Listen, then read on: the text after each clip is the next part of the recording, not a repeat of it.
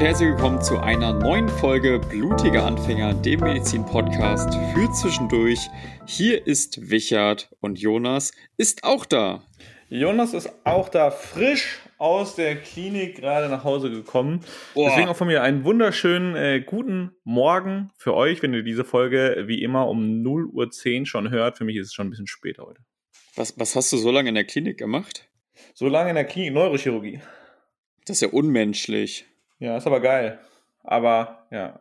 Und einem, wir nehmen an einem Montag auf, also äh, direkt zum Wochenstart. Es ist Montag 18.12 Uhr und Jonas kommt gerade erst aus der Klinik, Leute. Das ist. Er ist länger da gewesen als ich. und ich bin hart am Arbeiten. Fun Fact: Michael ist eigentlich auch immer, wenn man mit ihm irgendwie kommuniziert, gefühlt nur halbtags-PJler. Das stimmt, ich bin einfach den Großteil des Tages auf dem Klo. Deswegen kann ich antworten. deswegen, deswegen ist es auch nicht schlimm, sobald du irgendwie die Station wieder verlässt und äh, weiter rotierst, weil die Leute haben dich ja eh nur halb mitgekriegt. Ja, ma manchmal wussten die gar nicht, dass ich da war. Ja, aber wie lange, wie lange ist denn jetzt noch dein innere PJ? Das heißt, wann rutschst du denn auch weiter in die Chirurgie? Äh, noch drei Wochen sind es. Also diese Woche und dann noch zwei Wochen. Also insgesamt noch abzüglich heute. Es ist noch 14 Tage, wo ich äh, in die Klinik laufe. Außer es kommt noch ein Feiertag, das weiß ich gar nicht. Wir sind ja in Bayern hier recht gut versorgt. Und ich habe auch noch. Nee, ich glaube, äh, Feiertage sind durch. Ah, Mann, ist das traurig. Aber ich habe noch drei Urlaubstage, die werde ich auf jeden Fall noch gut investieren. Das heißt noch elf Tage in die Klinik. Ja, und dann ist halt die Frage: Ja. Wird's geiler? Nein, ohne Witz. Es ist, äh, weißt du, ich meine, es ist jetzt schon so, okay, ja, hm, und dann denke ich so, verdammt, es kommt bald äh, Chirurgie und ich muss sagen, ich meine, vielleicht schätze ich es auch falsch ein, aber ich habe maximal wenig Lust auf Chirurgie, um ehrlich zu sein. Ja, aber ich bin mir immer noch nicht sicher, ob sich das nicht bei dir ändern wird, um ehrlich zu sein. Vielleicht kommt das spontan noch und du wirst die wirst so spontan irgendwie reinrutschen und doch ein sehr fähiger Operateur werden. Ja, das kann natürlich sein. Ich, das, ja, klar. Also, ich meine, es ist ja jetzt auch nicht uninter. Ja, gut, teilweise vielleicht. Aber hm, was ich so gehört habe hier äh, so in der Klinik, ja, das ist ja so lala. Und ich weiß auch nicht, ob ich da. Ich weiß gar nicht, ob es da Studientage gibt. Das ist ja das Allerschlimmste. Stell dir vor, da gibt es keine Studientage. Ja, das Ach so, ja, stimmt. Das ja, kann ja von Klinik zu Klinik so ein bisschen ja, anders sein. Ne? Das wäre, wow, das wäre krass. Also dann ich meine, ich habe schon jetzt alle 20 Urlaubstage, die ich noch habe, dann für Chirurgie auch aufgesaved, aber trotzdem wäre es traurig, wenn es dann nicht mal Studientage gäbe. Das muss ich ja so sagen. Ja, irgendwann, aber du musst es halt so sehen, irgendwann machst du halt auch dein Examen. Das Chirurgie ist wirklich das komplette Ende von deinem PJ. Das ist, danach ist das Studium vorbei, das war's. Dann bist du kein Student mehr, dann ist Ende. Vorbei, finito. Aus. Nee, erst, erstmal muss ich das M3 bestehen. Da habe ich ja. übrigens letzte Woche die Be äh, Bewerbung abgegeben. Immerhin das, guck mal, das ist so die letzte, die letzte bürokratische Hürde erstmal, sich auch dafür wieder zu bewerben. Ja, nee, da muss, da muss man, glaube ich, noch für die Approbation bewerben. Ach, stimmt, das haben wir ja bei Tommy mitgekriegt. Ja, ja. Es ist ja so ein ähm, Schnickschnack alles hin und her, da freue ich mich auch schon drauf. Aber dann wenigstens ja. keine Prüfung mehr. Aber guck mal, lass uns doch mal direkt einsteigen hier. Die Leute haben jetzt drei Minuten ähm, wieder aus unserem Leben mitgekriegt, die sie wahrscheinlich nicht weitergebracht haben. Deswegen werden es die nächsten 40 Minuten umso mehr tun. Also ich glaube schon, dass die Leute hier auch mitkriegen wollen, was, wie es bei uns ausschaut. Das ist doch das Spannendste am ganzen Podcast. Das ist durchaus spannend, natürlich, aber ähm, du bist immer noch im inneren Tertial, ich bin immer noch ganz normal im Semester. Es hat sich nie, leider seit der letzten Folge nichts Gravierendes geändert, das meine ich. Ja, das stimmt. Immer. Ist, ist blöd, wenn man jede Woche hier einfach alle News droppt. Ja, ja, vielleicht kommt, kommt bald wieder eine größere News-Folge. Who knows? Ich habe gehört, es gibt auch neue äh, Kursus-Produkte, ähm, die oh du nur nicht schaffst, die du nur nicht schaffst zu launchen. Ey. also ja, ein, ein, eigentlich ist alles fertig, nur Michael ist halt einfach zu busy im PJ, um die äh, rauszuhauen. Das oh. heißt, wenn ihr äh, Kursus Anatomicus folgt und Bock auf neue Produkte habt, es gibt welche, nur Wichert ist irgendwie zeitlich gerade nicht in der Lage, es rauszuhauen. Ja, also es kommen drei neue Motive, ähm, drei neue Produkte plus zwei, also ein neues Produkt in drei Variationen, plus noch ein anderes Produkt in drei Variationen und es ist eigentlich noch ein viertes. Ey, das vierte, das ist absolutes Highlight. Prost. Ähm, das ist, das wird völlig, also Jonas, das wird völlig abreißen. Du, ich habe dir noch nichts davon zugeschickt. Ich schick's dir zu, wenn. Schick's wenn, mir zu, mal gucken, was bei mir ankommt. Wir haben da so einen kleinen Struggle ja sowieso. ja, heute kam übrigens die Retour an. Ich schick's morgen direkt nochmal. ja, machst du die richtige Adresse dieses Mal? Ich versuch's.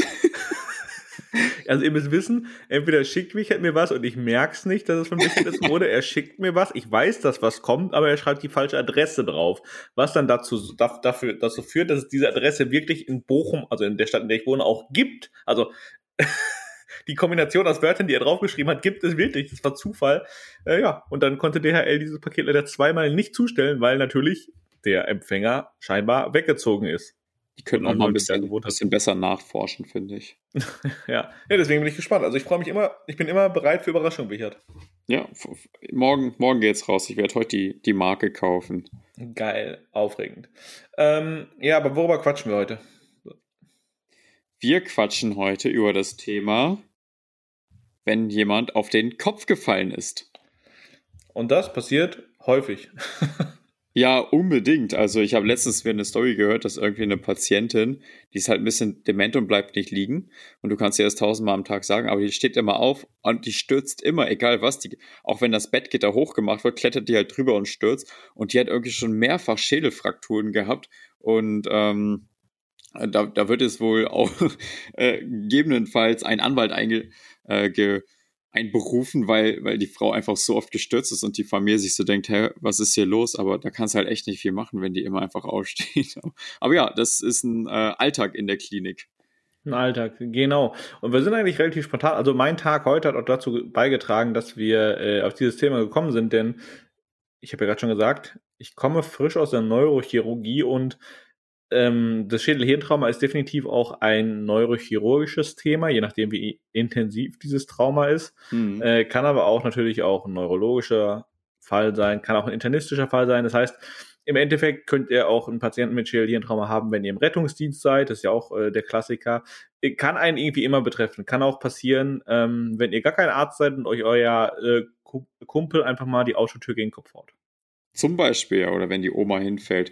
sind oder alles, die Oma äh, hinfällt, genau. Ja, ich wollte nur mal kurz die Überleitung machen, dass es auch jungen Menschen. Ach so, ja, ja, auf jeden Fall. Das, das geht ganz schnell. Oder wenn man gegen einen Baseballschläger läuft oder so. Das. Und ich habe heute natürlich auch direkt gelernt, dass es tatsächlich ein sehr relevantes diagnostisches Kriterium ist, wie alt eine Person ist. Ja, natürlich. Absolut. Bei alten Leuten wenn du jetzt darauf anspielen willst, wie, dass das Gehirn ähm, zusammenschrumpft. Genau, genau darauf ja. spiele ich an. Genau, das ist äh, diagnostisch wichtig für die ähm, Lokalität der Blutung, meinst du, oder? Genau, also ähm, jetzt das, was wir euch jetzt hier vermitteln werden, oder das, was Wichert jetzt gerade schon angeteasert hat, passiert wirklich. Leider euer Gehirn ist jetzt, äh, ich, ich glaube, wenn ich jetzt mir unsere Hörerzahlen so angucke, seid ihr doch alle äh, noch ein bisschen jünger. also, haben nicht die Rentner-Zuhörer hier. Nee, also wir haben, wir haben es wahrscheinlich über 50, jetzt noch nicht so viele, ähm, so viele Leute über 50. Und in der Medizin ist man ja bis 50 noch ein junger Hüpfer. Quasi, Jungspund. Ja. Ähm, und leider nimmt die Gehirnmasse ab das ist erwiesen. Äh, unser Gehirn schrumpft einfach so ein bisschen zusammen, was dazu führt, dass natürlich ähm, die, die äußeren Likoräume ein bisschen größer werden äh, im Gehirn, aber was vor allen Dingen auch dazu führt, dass ähm, ja, dass bestimmte Blutungen häufiger passieren können bei einem geringeren Trauma als bei jungen Menschen. Ähm, was ich aber eigentlich sagen wollte, ist, dass der Rentner jetzt im Vergleich zum jungen Menschen bei einem Hirntrauma einen Vorteil hat, sogar. Also Ach so, du meinst, weil, weil da mehr Raum zum Einbluten ist? Ja, genau, weil, weil er mehr, generell mehr Platz für Raumforderungen ja, ja, hat. Ja. Und wenn, wenn du jetzt, ihr müsst euch das so vorstellen, ihr seid super fit im Kopf, ja, euer Gehirn ist bis aufs Maximum ausgedehnt. Ähm, ihr benutzt quasi den gesamten Platz in eurem Kopf. Dann kommt da jetzt aber ein Trauma, also ein Schlag auf den Kopf. Es kommt zu einer Blutung. Die Blutung ist sowieso schon ne, Raum vor, also die Blutung ist sowieso schon da, die gehört da nicht hin und hat aber auch noch eine große raumfordernde Wirkung. Das heißt, das heißt, das Gehirn dehnt sich aus und das ist jetzt in dem Moment schlecht, weil sobald beim jungen Menschen der Kopf schon komplett voll ist, ja, da ist kein Platz mehr und das Gehirn dehnt sich dann aber trotzdem aus nach einem Trauma, heißt es, dass irgendwelche Strukturen abgekürzt werden. Das kannst du nicht verhindern. Und bei der älteren Person ist es dann in dem Fall so, dass sie mehr Platz hat und vielleicht sogar eine Ausdehnung oder eine Raumforderung hm. am Gehirn kompensieren kann, ohne dass was passiert. Ja, stimmt, genau. Ja, weil Blut eben flüssig ist und das kann sich dann ganz gut verteilen in den Zwischenräumen zwischen den, äh, den Gyri in die Sulki. ja, aber vor allen Dingen hat, also so, so ein Sub, ähm, durales Hämatom kann ja auch eine krass, also kann ja auch eine deutlich raumforderndere Wirkung haben als jetzt nur das Hämatom an sich. Ja, ja, genau, auf jeden Fall. Durch, äh, du meinst jetzt durch, durch ödematöse Schwellung und ja, so. Ja, genau, ne? richtig. Ja. Und dann, das Gehirn ist halt das Blöde, sobald was abgequetscht wird, geht's auch kaputt. Ja, Schnell, genau, weil, genau, wir, wir, haben ja schon gelernt, glaube ich, oder zumindest schon oft erwähnt, dass das Gehirn gar nicht mal keinen Sauerstoff zu bekommen, weil Gehirnzellen eben so schnell absterben. Ja. Und wenn die absterben, dann kommt es ja eben zu einer, das natürlich nicht gewollt vom Körper und dann kommt es immer zu einer Entzündungsreaktion. Die hat immer ein Ödem mit sich und wenn es eine Blutung ist und es wird was abgequetscht oder es ist ein Trauma, dann ähm, ist es eben eigentlich sehr, sehr oft so, dass auch das Gehirn sich eben ausbreitet. Nicht nur die Blutung raumfordernd ist, sondern auch eben die Schwellung vom Gehirn, wie Jonas ja schon gesagt hat. Genau. Ähm, genau, aber ich meine, das ist natürlich jetzt auch der Fall. Also der Fall, den wir jetzt ansprechen, ist ein Schädel-Hirntrauma, wo es halt dann auch wirklich zu einer größeren Blutung gekommen ist. Ja. Jeder, also viel, vielleicht hat der eine oder von euch, andere von euch von euch sogar schon mal ein Schädel-Hirntrauma gehabt, denn eine Gehirnerschütterung ist auch medizinisch klassifiziert ein Schädelchentrauma. Hm. Ja. Ich glaube, das hatten schon ein paar Leute dann bestimmt. Also so ein bisschen Schwindel oder ein bisschen Kopfschmerzen, nachdem man sich irgendwie äh, angehauen hat oder gestürzt ist, das äh, hatte sicher schon ein oder andere. Und äh, auch das ist ein Schädelhirntrauma. Ein bisschen Dollar hätte vielleicht auch schon eine Blutung mit sich gebracht. Ja, also ich, ich, ich habe auch kurz überlegt heute, äh, als wir ähm, im URK saßen. Übrigens einmal kurz Props an den Oberarzt, der das mit uns gemacht hat. Der hat das wirklich gut gemacht. Guter Mann. Nee, muss ich sagen, wirklich guter Mann. Ähm, der hat uns das, äh, ja, der hat uns gefühlt alle drei Sekunden eine Frage gestellt, was aber super geil ist, weil du, so lernst du es halt noch besser. Also wenn ja. du selber dir überlegen musst, warum ist das so, ist das schon, schon nice. Ähm, und da er, äh, das auch neurochirurgischer Kurs war, ging es halt sehr viel um diese Blutung, Blutungsklassifizierung, äh, Traumata-Klassifizierung und wann man vor allen Dingen wie operiert. Ja, ja, nice. Ja, das ist auf jeden Fall wichtig. Ich habe ja auch damals äh, in der Neurochirurgie formuliert. Da war das ja auch äh, Ach, Alltag. Krass, hattest du eine Formulatur? Wusste ich gar nicht. Ja, ja, doch. Ich hatte mal eine Formulatur in der Neurochirurgie. Zwei Wochen? Oder vier? Nee, vier Wochen voll. Fulltime ausgenutzt. Ähm, oh, crazy. Hast du Gehirn-OPs gesehen? Ja, ja, ja. eigentlich den ja. ganzen, ich war äh, den ganzen Tag eigentlich nur im äh, OP. Ja, voll ähm, geil, dann hast du ja diese gesagt, komplette Versorgung, egal ob epidurales Hämatom, subdural und so alles gesehen. Ja, äh, Tumorentfernung an verschiedensten Orten, äh, Hämatome und, und, und, also habe alles gesehen. Entdeckelung, äh, wenn das Gehirn so rausquillt, dann das ist so creepy. Ja, aber das ist ja auch wieder der gleiche Prozess. Da wird ja auch einfach nur wieder der, der Schädel quasi entdeckelt. Ja. Was ich jetzt gerade gesagt habe, ist nichts anderes als quasi die, ein Teil vom Schädelknochen wird rausgenommen Deckel, Deckel passt ganz gut, damit einfach der Platz geschaffen wird für ja, das Hirn. Genau. Und wenn es, sich das dann ausbreitet, das quillt dann so raus und dann macht man eine Kontrollbildgebung und dann sieht man in der Bildung, wie das Gehirn so rausquillt und das ja, ist wirklich äh, cringe. Die Bilder habe ich, die Bilder haben wir uns halt auch angeguckt, das ist halt wirklich, wirklich crazy, aber da merkt man in dem Moment auch, wie wichtig der Stellenwert des intakten Gehirns ist. Also hm. egal, was am Kopf für ein Trauma passiert ist, egal, was sie für einen Schlag auf den Kopf gekriegt hat, es muss auf jeden Fall gewährleistet sein, dass das Gehirn in seiner Größe und Funktion irgendwie erhalten bleibt. Ja.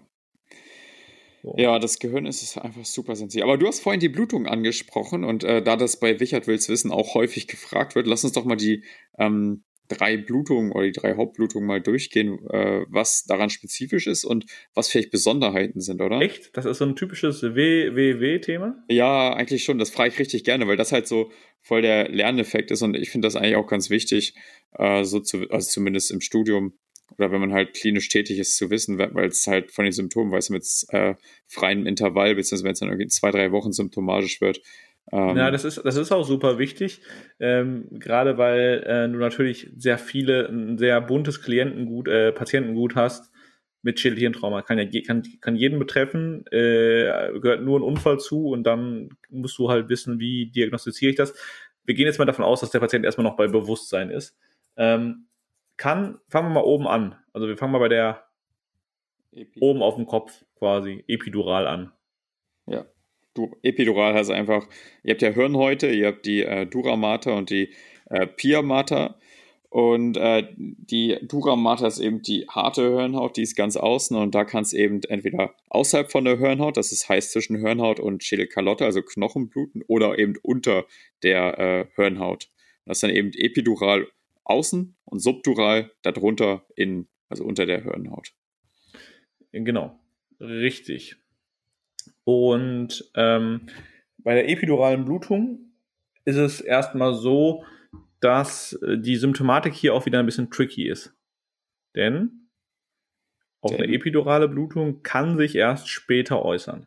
Richtig, ja. Also ich kann mir quasi jetzt mal, nehmt, äh, überlegt, ihr könnt von der Leiter fallen auf den Kopf knallen. Ihr könnt euch einfach in der Küche so richtig, richtig hart den Kopf an einem Küchenschrank anschlagen. Ich glaube, das könnte auch reichen schon. Ähm, und die, die wirkliche Symptomatik kann erst zeitversetzt kommen. Deswegen sind solche, solche freien Intervalle oder ist, äh, sowas immer so ein bisschen gefährlich. Ja, wobei das, das sind dann meistens schon echt stark, weil das ist ja eine arterielle Blutung und das sind dann schon genau, echt. das wäre jetzt meine nächste Frage. Was, was ist denn da, was geht denn da überhaupt kaputt? Ja, da gehen eben die, äh, die, die Meningen kaputt, die reißen ein oder können, können rupturieren. Äh, das heißt, es muss, ist ja schon echt ein akutes oder sehr, sehr starkes Trauma, was häufig auch mit Bewusstlosigkeit einhergeht. Zum Beispiel Autounfall oder Sturz aus großer Höhe oder, oder, oder. Ähm, mhm. und da ist man halt bewusstlos und ein häufiges Bild ist eben, dass dann der Rettungsdienst kommt, die sagen erstmal, okay, bewusstlos und der Patient wacht dann so langsam wieder auf, redet auch wieder mit den, mit den Leuten, man denkt so, es geht ihm besser und dann äh, plötzlich nach irgendwie 30, 60 Minuten trübt er wieder richtig krass ein, äh, kriegt Atemstillstand, wird richtig äh, symptomatisch, GCS sagt ab und ähm, das dann eben dieses freie Intervall, was man, was man äh, oder was, was du ja vorhin genannt hast, äh, zwischen erster Bewusstlosigkeit und zweiter Bewusstlosigkeit äh, innerhalb von 60, 120 Minuten, das ist eben spezifisch für eine Epiduralblutung, weil da eben dann das erste, die erste Bewusstlosigkeit eben durch das Trauma, das ist quasi so ein Reset vom Gehirn, das hat einmal kurz einen Blackout, schaltet ab. Und die zweite Bewusstlosigkeit einfach durch die Volumenzunahme der arteriellen Blutung. Könnt ihr euch vorstellen, arterielle Blutung, das ballert halt, wenn es nicht komprimiert wird und äh, verdrängt das Gehirn. Und wenn die nicht äh, schnellstens komprimiert oder eben entlastet wird, dann wird das Gehirn eben immer weiter weggequetscht und das kann dann sehr oft sehr äh, schlimm enden. Ja, genau, richtig. Äh, das, das, was ich jetzt gesagt habe, solltet ihr euch gut merken, ist eine ganz beliebte Prüfungsfrage. Ich glaube sogar nicht nur in der Vorklinik, sondern auch in einigen Ausbildungsberufen. Das heißt, äh, Epiduralhämatom ähm, ist immer Arteria meningea media, die reißt. Und ist immer die Media? Ja, ich meine, es ist immer die Media. Ah, okay, das wusste ich gar nicht. Und jetzt kleiner Funfact dazu, das hat ähm, der, der Oberarzt heute auch nochmal bestätigt. Eigentlich immer geht ein Epiduralhämatom mit einer Fraktur des Schädelknochens überein. Du hast eigentlich immer eine kleine Fraktur irgendwo. Eventuell ist sie sogar so klein, dass man die gar nicht direkt auf dem CT erkennt, aber sie ist da. Echt? Mhm. Oh, das wusste ich zum Beispiel gar nicht. Hat er gesagt heute als Merkding, du hast immer, also ich habe es gerade tatsächlich nochmal nachgeguckt, mhm. ähm, steht, auch, äh, steht auch so beschrieben, dass immer eine kleine Fraktur mit Teil ähm, irgendwo an der Schädelkalotte ist. Ah, okay. Das, ja, gut, das, aber das zeigt ja, dass es schon echt ein ähm, starkes Traumhaus sein Ja, genau, richtig. Also stimmt. Also da musst du vielleicht.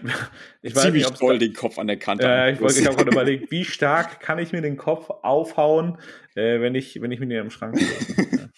ja, aber so, also Autounfall, ähm, auch von der Leiter fallen ist ja schon, schon, je nachdem wie ja. hoch man steht, auch schon ein ordentlicher Wumms, ne? Genau. Ja, also man, man sagt so hochrasant Traumata, ne, wo das Gehirn so einmal richtig durchgeschakt wird und man dann erstmal eine Bewusstlosigkeit hat.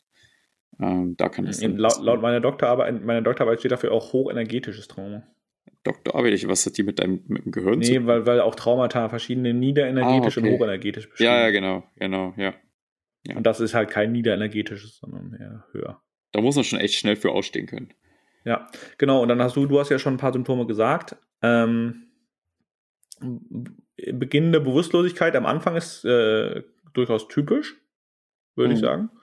Äh, und dann hast du halt ähm, bestimmte äh, Vigilin Vigilanz, oh, ach, dieses Wort, Vigilanzstörungen. hm. so, da will man einmal auf äh, medizinisch reden. Vigilanz ist ähm, quasi der Zustand oder euer Bewusstsein, wie stark das verändert ist vom Normalzustand. Da gibt es jetzt äh, den Begriff Somnolenz. Das ist das. Richard, was ist somnolent? Schläfrig, aber erweckbar. Genau. Oder Koma, das ist. Bitte? Koma wäre dann das ganz. Nicht, nicht erweckbar, das ist dann ganz weg. Genau, richtig. also somnolent bis Koma oder halt Normalzustand. Ja. Und so. Superös gibt es noch. Ja, genau. Ähm, und da ist tatsächlich hier auch äh, bei der Epiduralblutung kann sein, dass man äh, Kopfschmerzen, Übelkeit hat, Unruhe hat. Ähm, aber man kann hier auch sogar äh, einen epileptischen Anfall bekommen durch ja. diese Ruptur der Arteria meningea media. Ja. Ich glaube, so ziemlich viel, was äh, am Gehirn kann einen epileptischen Anfall auslösen. Also, ja, aber ich, gelernt habe ich es nur bei der Epiduralblutung. Bei Subdural nicht? Nee, bei Subdural habe ich es nicht gelernt, aber kann sein, dass ich es auch einfach wieder vergessen habe. Aber wirklich bewusst gelernt habe ich es für die Epidurale. Ah ja. ja, klar. Ist halt eine, auch eine starke Raumforderung dann. Genau.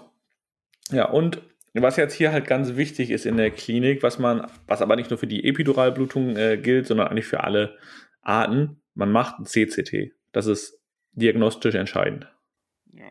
In der Klinik, Leute, wenn jemand stürzt, immer und, und äh, Prellmarken am Kopf hat, ja, immer ein CCT, das heißt ein Schädel-CT machen. Warum und dann C? Blut, Richard? Das ist kranial. Genau. Ähm, immer, immer, immer. Das ist sonst ein ganz, ganz großer Fehler. Und wenn da was passiert, dann seid ihr am Arsch. Äh, ja, genau. Weil, weil wenn man so eine Blutung übersieht, dann kann die halt auch schnell, also auch wenn der Patient vielleicht einigermaßen orientiert wieder wirkt, ja, aber ja wenn das dann nach hinten losgeht und der plötzlich wieder eintrübt und dann äh, wirklich auch starke Konsequenzen von, von dieser Eintrübung mit sich trägt, dann seid ihr am mhm. Arsch. Ja, genau. Das, das geht ja manchmal innerhalb von Minuten. Ne? Wenn erst ist ja. nichts, erst ist nichts und dann schlagartig, zack, ist der Patient weg. Äh, Einklemmung, am besten, äh, im schlimmsten Fall untere Einklemmung, das heißt, das Gehirn rutscht so nach unten, die Medulla oblongata wird abgequetscht, das äh, gesamte Kreislauf von Patienten funktioniert nicht mehr und er ist halt hirntot. Ähm, und das kann dann echt schnell passieren. Deswegen ähm, auf jeden Fall für die Zukunft mitnehmen, auch wenn ihr äh, seht, ein Arzt hat das irgendwie vergessen oder so, äh, da ist ein Patient gestürzt, auf dem, hat irgendwie einen blauen Flecken, Kratzer am Kopf oder sonst was, immer darauf hinweisen, hey, hier sollte man CCT fahren, um eine Blutung auszuschließen. Denn ähm, wir haben es gelernt, auch äh, besonders bei alten Patienten kann es ganz schnell mal einbluten, weil die Gefäße, ähm, das kommen wir gleich zu der Blutung, äh, Subduralblutung, mhm. da eben gespannt sind und da eben auch schnell die Gefäße reißen können. Genau, das ist, das ist tatsächlich dann klassisch für Subduralhämatom.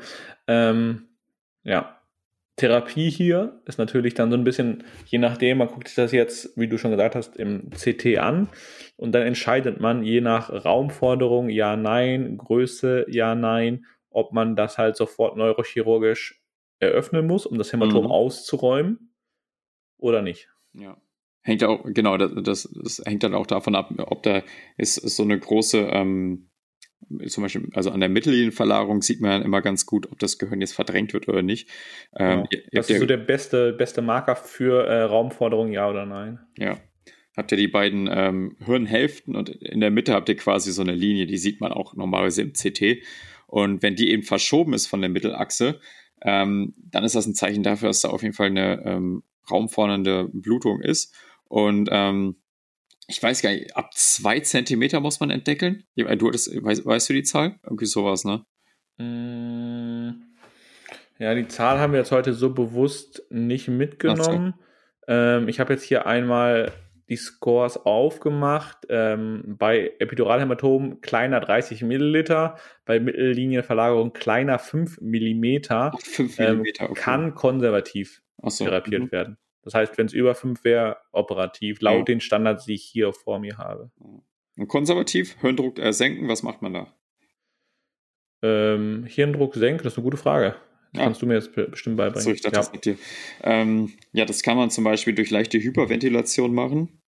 Äh, warum Hyperventilation? Das bewirkt, dass die Gefäße im Gehirn sich ein bisschen verengen und der Blutfluss im Gehirn erniedrigt. Wenn ihr hyperventiliert, sinkt das CO2 und äh, ihr habt Regulatorsystem, äh, Systeme, die eben das äh, CO2 ist jetzt per se nicht schlecht. Es muss auch in einem gewissen Maß vorhanden sein. Wenn ihr zu wenig CO2 habt, merkt das der Körper. Ist auch deswegen, Atemantrieb, ne? Darf man nicht mehr Genau, ist auch Atemantrieb.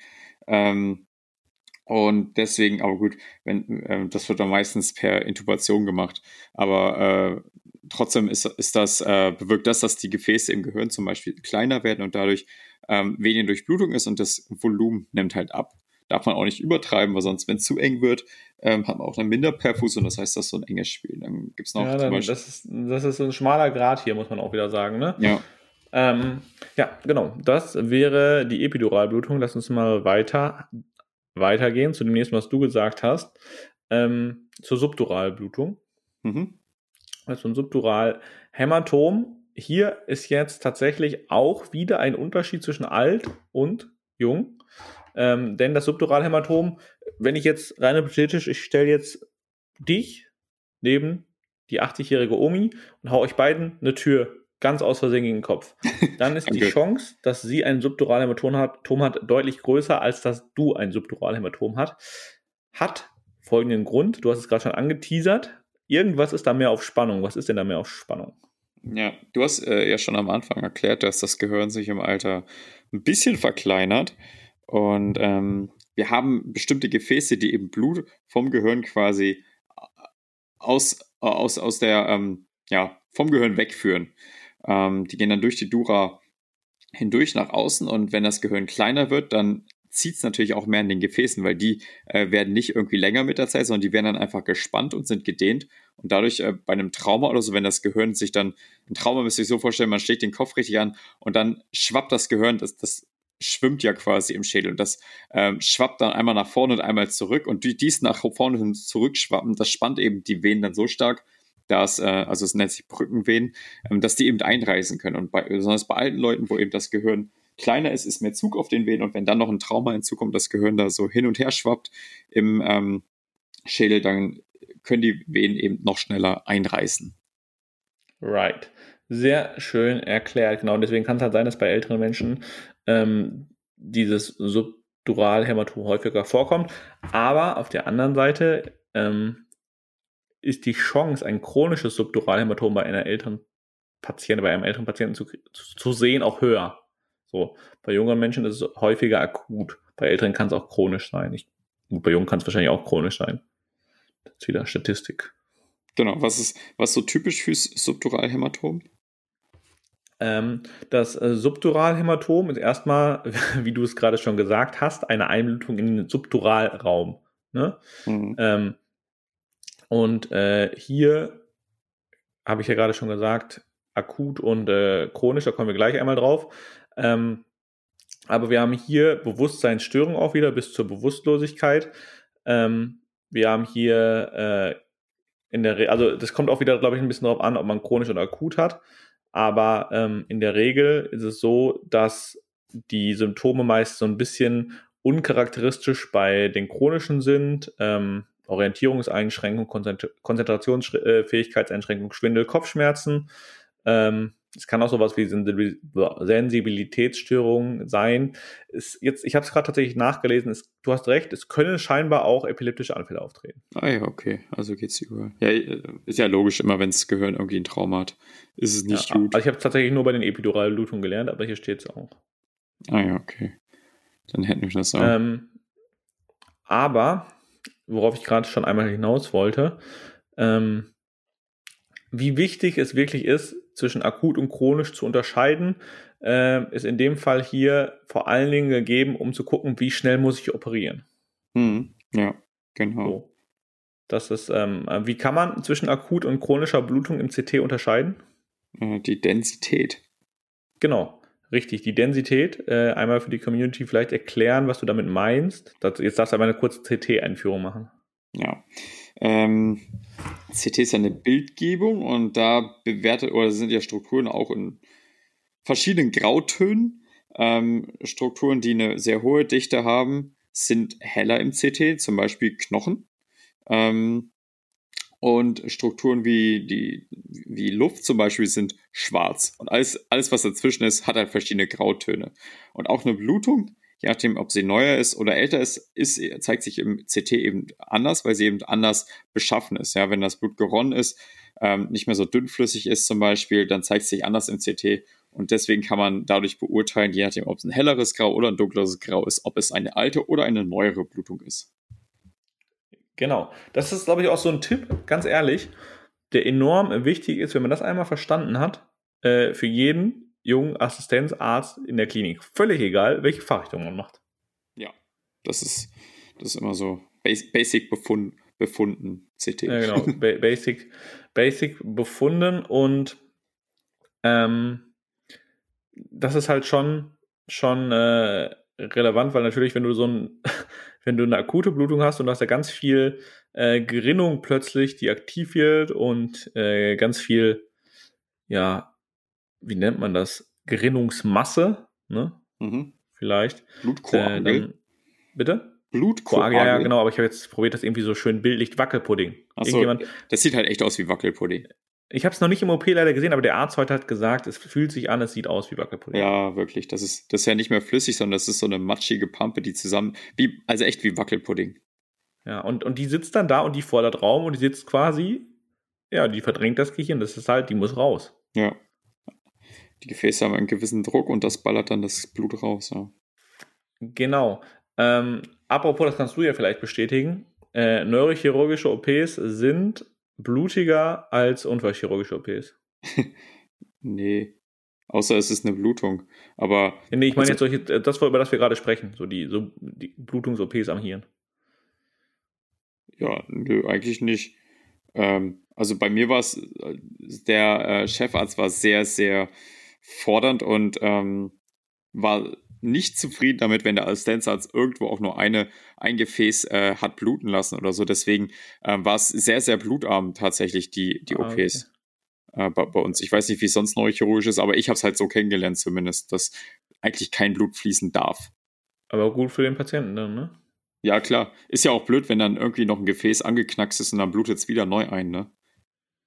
Ja, das ist auf jeden Fall sehr, sehr blöd. Ich meine, das, klar kann immer passieren, aber man, man möchte ja quasi nach Ausräumung des Hämatoms jetzt nicht nie eine Nachblutung irgendwo haben, Richtig, auch wenn natürlich da muss alles kann. clean sein, ja, genau. Ja. Ähm, genau, wie heißt diese Eröffnung des Schädels? Die hat einen bestimmten Namen. Die Trepanation, Bohrloch-Trepanation. Achso, nee, ich meinte jetzt was anderes. Ent was man in der Klinik schon, also was, was ihr vielleicht auch schon mal gehört habt, Kraniotomie, meinte ich. Kraniotomie, ja.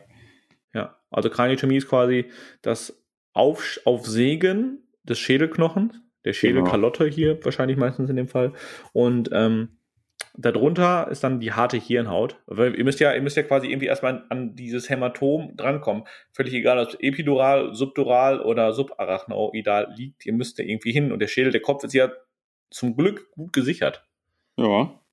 Und das heißt, erstmal so ein bisschen durcharbeiten. Und darunter sitzt dann noch die Dura Mater, die harte Hirnhaut. Und auch da muss man sich erstmal durchschneiden. Richtig, dann macht man ganz vorsichtig, dann wird die fixiert und am Ende wird die wieder zusammengenäht. Genau, und zwischen, eine Sache ist noch wichtig, es gibt auch noch einen Muskel, der auch noch mit eröffnet werden muss bei diesen ganzen Sachen.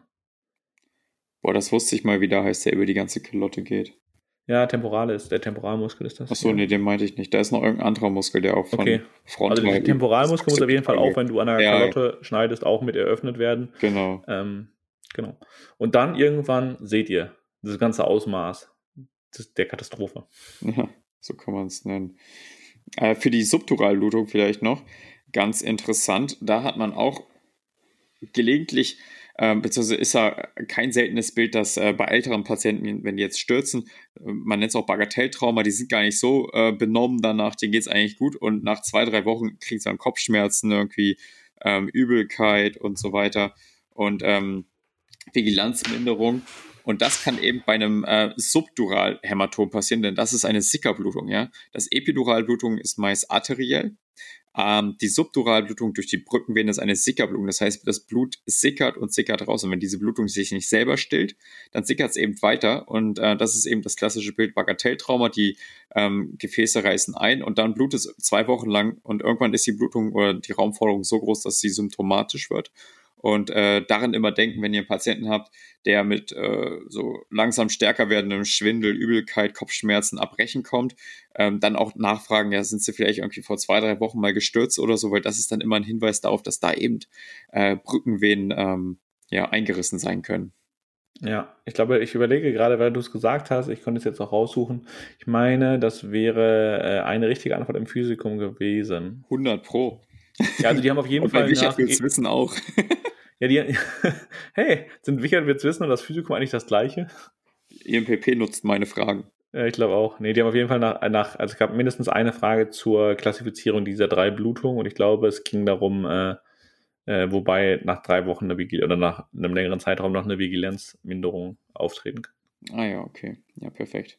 Ja gut, eins fehlt uns noch. Eins fehlt uns noch. Ähm, die letzte, die äh, Subarachnoidalblutung. Was ist das denn? Also Dura haben wir jetzt schon gehört, aber was ist denn das äh, Arachnoidal? Für alle, die es vielleicht jetzt ad hoc nicht einordnen können. Ja, die Arachnoidea ist auch eine ähm, Hirnhaut. Die befindet sich zwischen oder unter der Dura, Mater quasi, und den Gefäßen. Die liegt direkt auf dem Gehirn an und ist super fein. Arachnoidea, das so, ich glaube, Arachnoidea heißt Spinnnetz oder so. Mhm. Ähm, und ist halt so richtig seidendünn. Und unter der Arachnoidea heißt direkt am Gehirn verlaufen eben die hirnversorgenden Gefäßen aus dem Circulus ähm, Villisii. Arteriosus Villisii. Genau. Ähm, das heißt hier äh, Arteria cerebri anterior, media, äh, anterior posterior, äh, cerebri posterior. Und ähm, da gibt es manchmal die SABs, die Subarachnoidalblutung. Und ähm, die kennt ihr vielleicht aus, keine Ahnung, äh, Serien oder so, aus den Nachrichten. Eine tickende Zeitbombe wird es ja genannt. Weil wir haben recht verbreitet winzig kleine Aneurysmen, bei manchen größer, bei, bei manchen kleiner und die sind eben gerne mal so an Zweigstellen von diesen hirnversorgenden Gefäßen und ähm, die können ähm, ja bei bestimmten Belastungen, wenn wir ganz großen Druck aufbauen, aber auch manchmal einfach so äh, aufplatzen, sage ich mal, oder reißen und dann kommt es zu einem explosionsartigen, auch arteriell zu einer explosionsartigen artigen Einblutung und die ist wirklich extremst gefährlich. Ihr habt die Kopfschmerzen des Todes ähm, absolute Vigilanzminderung, Übelkeit erbrechen, eventuell Bewusstlosigkeit von jetzt auf gleich. Ähm, kann passieren beim Stuhlgang, beim Geschlechtsverkehr, irgendwann, wenn man doll drückt, irgendwie beim Niesen, ähm, Hustenattacken oder sonst was, ganz schwere Anstiege. Kreuzheben im Fitnessstudio, Jonas, musst mhm. du aufpassen. Da sieht man auch manchmal, bei manchen Leuten sieht man da ganz klar diese ganzen, wie die Gefäße im Kopf schon äh, kurz vorm Platz. Weil man da diese Pressatmung hat und das ist maximaler Druck, total gefährlich.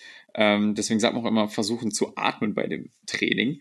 Und ähm, ja, wenn die aufplassen, das ist eben, ich glaube, das hat eine Letalität, 30% sterben auf dem Weg im Kranken ins Krankenhaus, mhm. 30% Prozent sterben im Krankenhaus. Wenn du genau sein musst, 33,3. Ja, also ein Drittel. Und ein Drittel überlebt äh, teils mit Behinderung.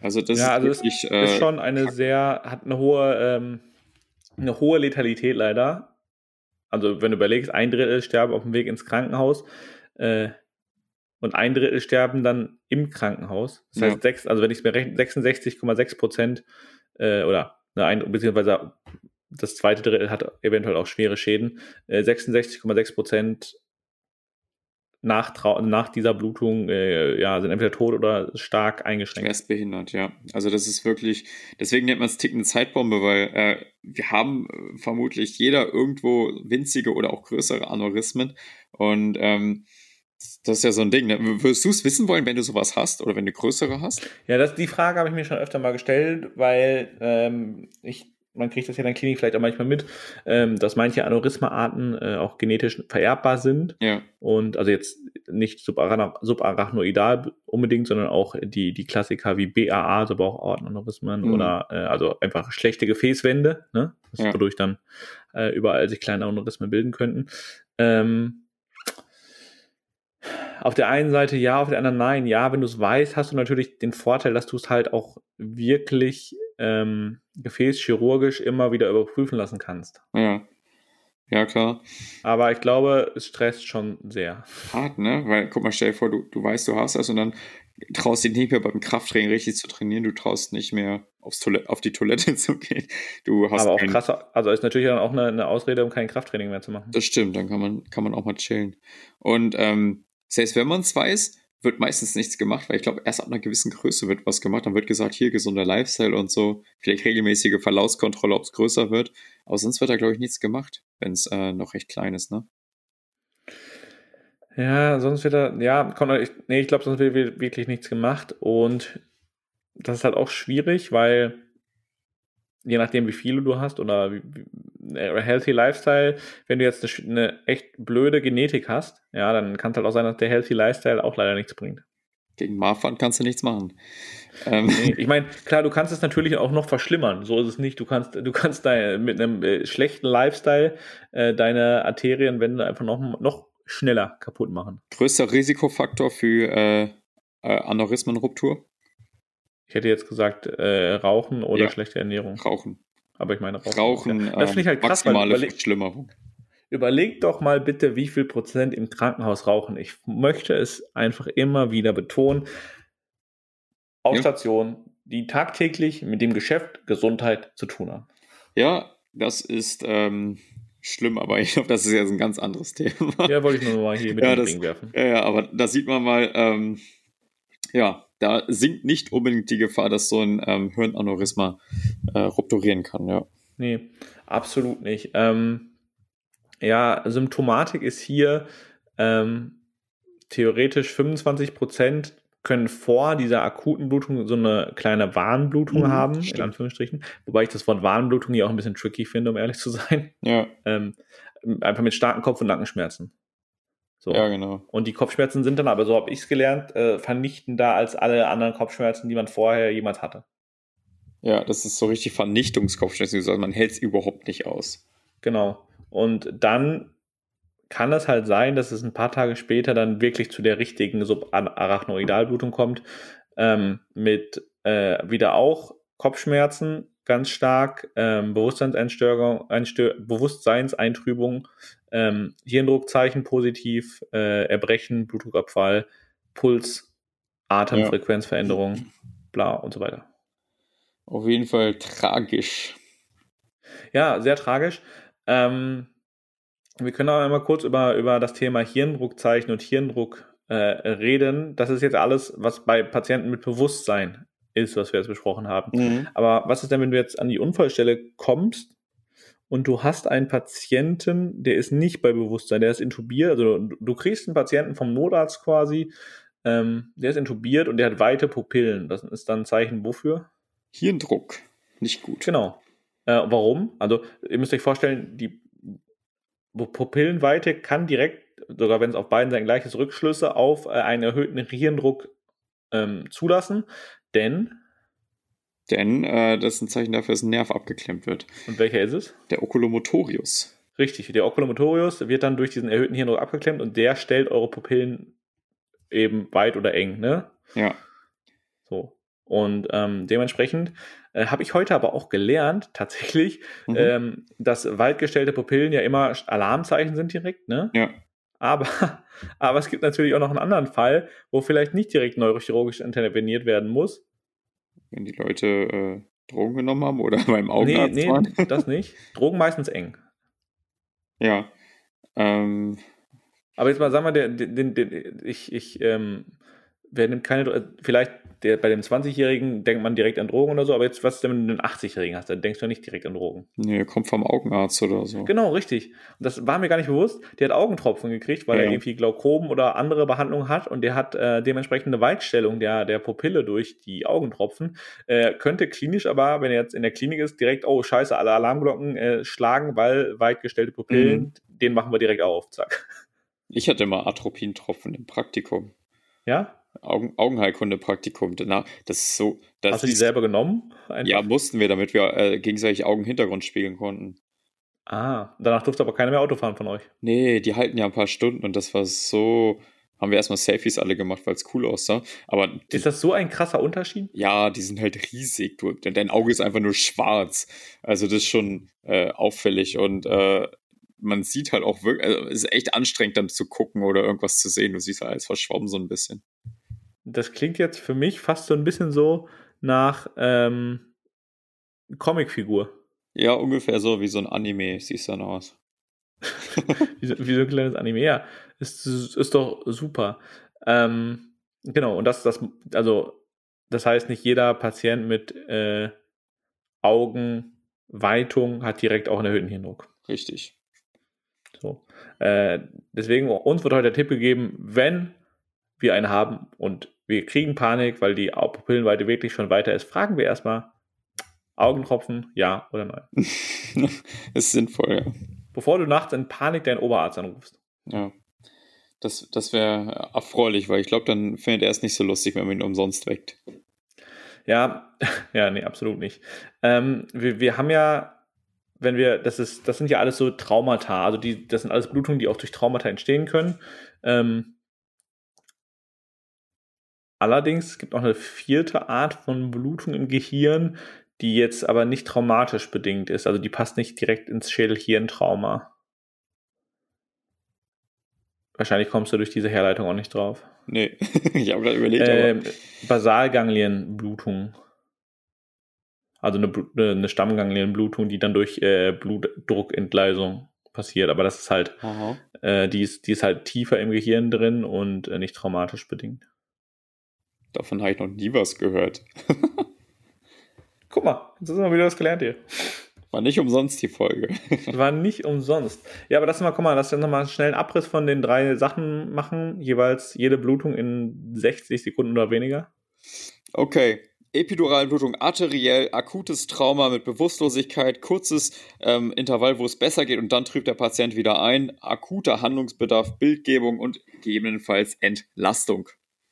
Wunderschön. Ihr merkt, ihr hättet eigentlich, ihr müsst jetzt eigentlich nur die letzten zwei Minuten dieser Folge hören. Ja.